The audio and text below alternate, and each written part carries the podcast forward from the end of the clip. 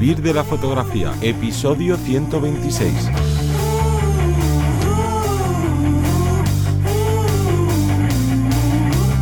Bienvenido y bienvenida al podcast que te enseña a vivir de tu pasión, es decir, vivir de la fotografía, donde semana tras semana encontrarás todo lo que necesitas saber sobre el mundo de la fotografía como negocio. Una parte de marketing, de búsqueda de clientes, posicionamiento online, marca personal, cuánto cobrar, bueno, un largo etcétera. Yo soy José Ruiz y conmigo y contigo tienes a Johnny Gómez. Muy buenas. En el tema de hoy vamos a hablar de las 4 Ps, es una forma también de memorizar las 4 Ps del marketing, que sería el producto, el precio, punto de venta y la promoción. Vamos a hablar de los cuatro, estas cuatro características que son clave, como decimos, para que tu negocio, para que tu idea fotográfica siga adelante y que avance y que, y que dé sus frutos. Pero antes vamos a hacer el call to action, que lo va a contar Johnny. Pues esta semana lo que tienes en la Academia de Vivir de la Fotografía.es es que seguimos con el curso de filmmaking y el viernes tenemos el viernes de edición con el tercer curso ya de Capture One, ni uno ni dos, sino tres cursos. Y bueno, y, bueno, no adelantaremos, ya veremos qué más cosas pueden suceder por aquí en la Academia con, con este fantástico software. Y como ya hicimos la semana pasada, vamos a unir eh, durante unos días en este call to action las consultorías que tenemos en nuestra web y es que si estás trabajando ya como fotógrafo, como fotógrafa y quieres darle un impulso a tu negocio o quieres empezar en él y quieres que te ayudemos, que te acompañemos, pues tienes estas consultorías donde pues formamos una estrategia con tu con tu situación, porque claro, aquí a final de cuentas eh, nos estáis escuchando miles de personas y claro, mm, tenemos que hablar de una manera, digamos que general, pero luego de manera particular, pues hay cosas que funcionan mejor o que tienes unos pros o unas contras en, ¿no? en tu situación y entonces pues podemos crear esa estrategia y acompañarte en este precioso preciso y precioso eh, camino de vivir de la fotografía. Y todo esto lo encuentras en vivirdelafotografía.es y los cursos que no lo he dicho es un Netflix, HBO, que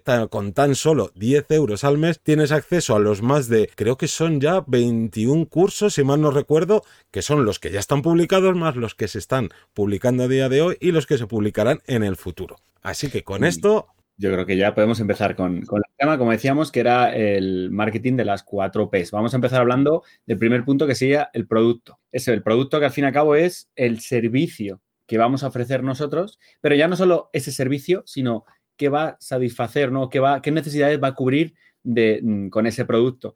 Eh, aquí podríamos meter mil ejemplos de mil, estilos de fotografía, ¿no? Para así decirlo, pero eh, de primeras nosotros, eh, independientemente del, estilo que vayamos a hacer, primero, ¿qué servicio voy a ofrecer? Voy a ofrecer una sesión, voy a ofrecer incluso con un resultado final, ¿no?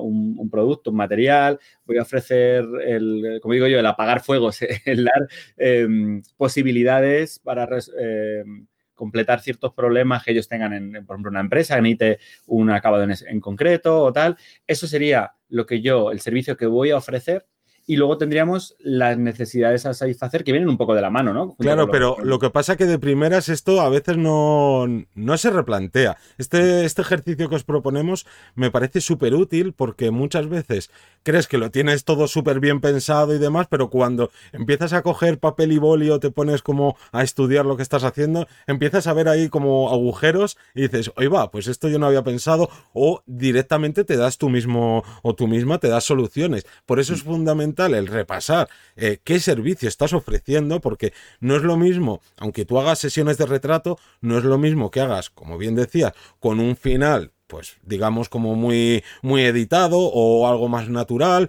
o que hagas las sesiones aunque las hagas dentro de estudio volvemos a lo mismo, puedes hacer algo mucho más artístico o que te expresen mucho con la iluminación o que seas más pragmático. Eso hay que verlo, pero más allá de todo esto, que es más o menos lo que todo el mundo suele tener claro, es qué necesidades satisface. Es decir, nosotros, como siempre hemos repetido desde el inicio del podcast y llevamos ya, yo creo que dos añitos, o sí, ¿no? Llevaremos dos años o algo más. No, no estoy seguro. Pero bueno, la cosa es que nosotros no deberíamos vernos como fotógrafos o fotógrafas, sino como solucionadores de problemas. Hmm. ¿Qué sucede? Que hay una persona que eh, le apetece inmortalizar ese momento de su vida de, oye, pues ahora estoy feliz, o me veo súper bien, o hmm. me apetece tener una sesión de fotos, le estás cubriendo unas necesidades que no son las mismas que si alguien, por ejemplo, está estudiando para trabajar de actor o de actriz y necesita esas fotografías para su currículum. Tú estás haciendo el mismo trabajo eh, posiblemente dentro de un estudio, pero las necesidades que cubres son totalmente distintas. Entonces, como estas necesidades son distintas, es porque tus clientes son distintos. Y entonces por eso aquí ya empieza la clave esto del marketing de las cuatro P's, de las cuatro P's, que obviamente los tenemos que adaptar un poco a la, a la fotografía y es, no es tan sencillo como decir, oye, pues yo voy a dedicarme a hacer fotografías de tal. No, no qué fotografías vas a hacer y a qué clientes te orientas o qué necesidades son las que estás cubriendo con este, con este servicio que, vas a ofrecer. Además, debéis pensar que, que mm, esa idea de yo hago fotos a todo, Tú que eres fotógrafo, si yo hago fotos a todo. No, no, no hago fotos a todo. En este caso no puedes satisfacer todas las posibilidades porque es imposible ofrecerlas a la vez, aturullarías a la persona. Si tú dices a una persona, pues mira, hago fotografías de, de, de, mascotas, perdón, también de recién nacidos, hago eventos en no sé qué, hago no sé cuánto, y momento la persona se siente atacada. Y es mejor, en este caso, decir, mira, yo eh, hago esto porque tú necesitas esto, vale, yo hago esto otro. Entonces, tirar un poco de ahí. Claro, y esto viene genial para el segundo punto, la segunda P, que sería el precio. Y es que si tú quieres ser el fotógrafo generalista que hace de todo, ¿qué pasa? No es lo mismo las fotografías, las necesidades que necesita, volviendo al ejemplo de antes, a lo mejor una actriz que necesite pues un mínimo de fotografías para su book, que una persona que a lo mejor dice, no, no, si yo con siete fotos tengo lo mismo. Entonces, ¿qué pasa? No vas a cobrar lo mismo al que necesita siete fotos que al que necesita 30 fotos con cambios de, ¿no? De vestuario, de poses, de tal, porque como son necesidades distintas, tu trabajo es de mayor volumen o de menor volumen. ¿Y qué pasa? ¿A quién le estás poniendo los precios? Si te llega alguien de los que quiere, digamos, poquitas fotos y ve que tienes unos precios que son elevados para él o para ella porque no necesita tanto, va a huir. Entonces, claro, de ahí la importancia de a quién quieres satisfacer y por tanto la importancia del precio, que no solo es que es también uno de los errores habituales, no, me fijo en lo que hay en el mercado. Vale, podría ser, o sea, es una de las pautas que hay que tener en cuenta, una de muchas. Pero lo primero, ¿has hecho un estudio de mercado concienzudo de tu ciudad? Porque claro, si te quedas en la superficie y das con, digamos, los cuatro compañeros que piden poquito por las fotos, vas a estar poniendo un precio muy bajo. Y si por casualidad lo que estás dando en esa mini búsqueda que haces es con la gente más top, va a estar cobrando mucho. Entonces, no solo hay que ver el precio de mercado, sino que tienes que ver qué necesidades tienes tú. No es lo mismo que tú al mes necesites para vivir 2.000 euros que una persona que necesita 800.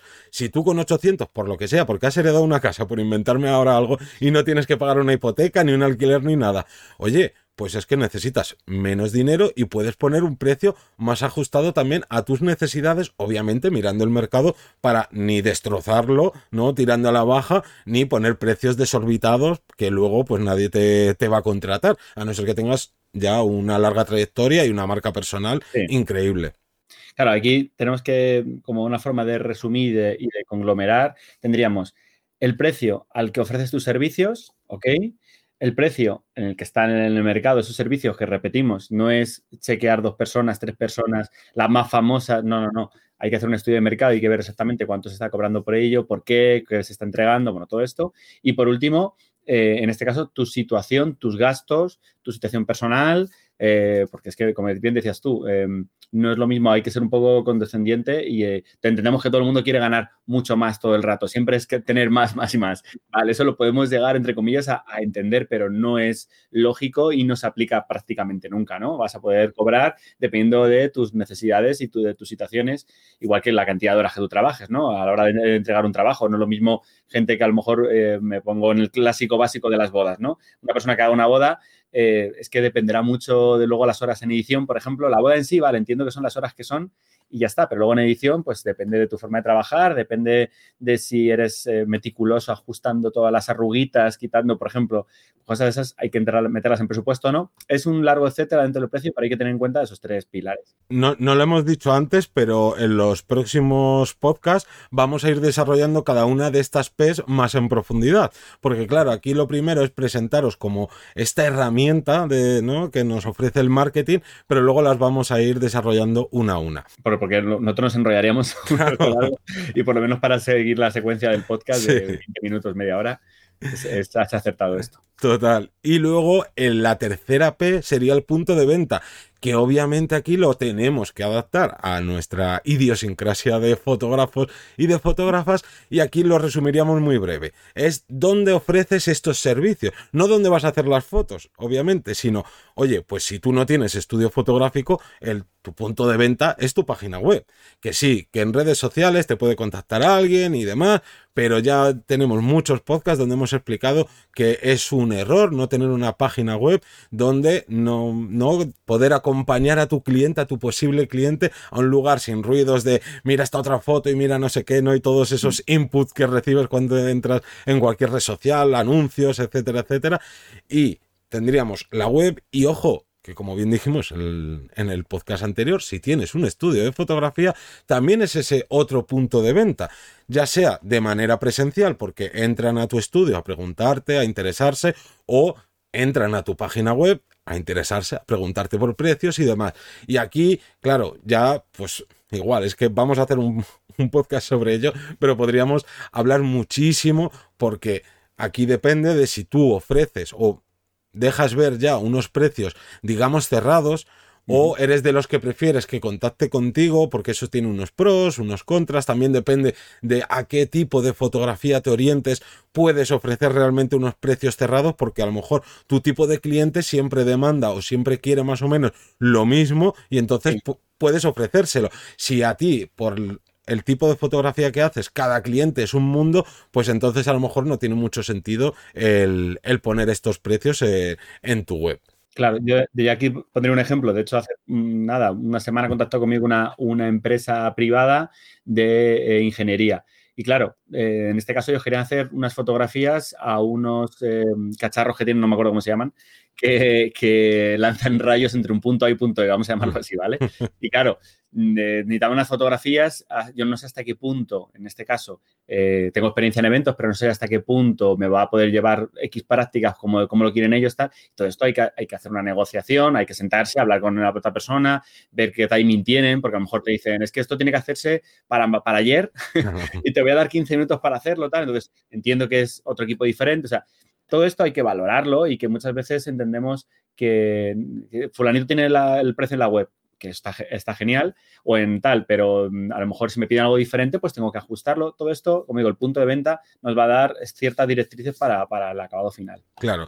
Y luego, por último, lo que hay que plantearse de la última P, de las cuatro P's del marketing, es la promoción.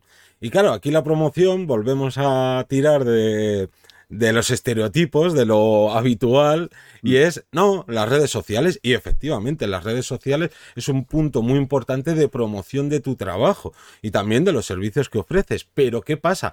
No solo están las redes sociales, también está la publicidad. Igual que no nos tiembla el bolsillo cuando nos compramos la última cámara o compramos objetivos que a lo mejor luego utilizábamos cinco veces al año en lo que son trabajos realmente remunerados, etcétera tampoco nos debería eh, temblar el bolsillo a la hora de publicitarnos ¿no? con publicidad de pago, ya sea en mm. Google Ads, en Facebook Ads, en Instagram, que es parte de Facebook, o incluso como hablamos también hace poquito en un podcast, eh, publicidad en, eh, en Spotify.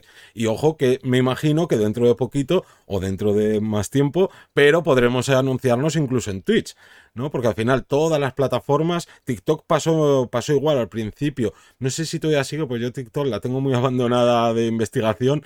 Eh, solo te permitía, eh, digamos, no me acuerdo si eras si eres una gran empresa o el mínimo que te pedían para poder entrar a publicitarte era demasiado elevado como para cualquier autónomo o freelance o pequeña empresa.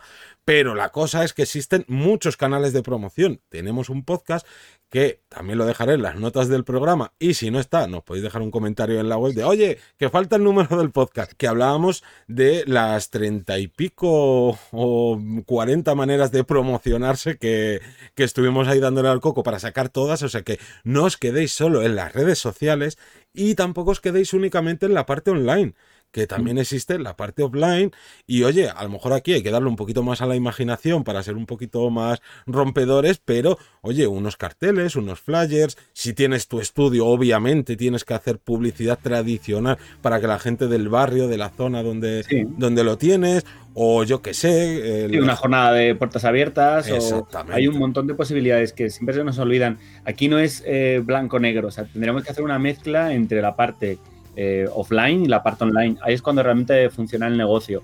También hay que hacer un pequeño estudio ¿no? de, si funciona todo el barrio. A lo mejor resulta que el espacio donde trabajáis pues, es una parte apartada de la ciudad y no podéis organizar nada porque no va a venir nadie. También entendemos que ahí habría que reforzar el online, pero hay que ser realistas, que muchas veces no lo somos. Hay que ser realistas, parar un momentito, pensar, a ver cuáles son las posibilidades y, y en este caso invertir en ellas.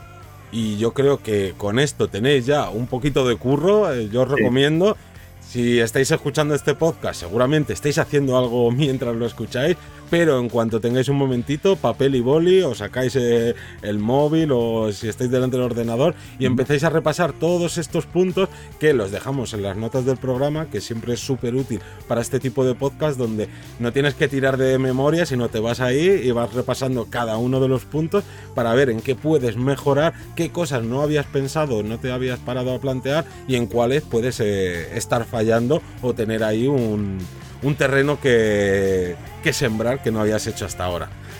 Así que nada más que decir que muchas gracias a toda la gente que se suscribe a los cursos, a los que nos dais valoraciones de 5 estrellas en Apple Podcast y en definitiva a los que nos escucháis, nos comentáis en Spotify, en Evox, etcétera, etcétera. Nos escuchamos el próximo lunes a las 7 de la mañana. Un saludo.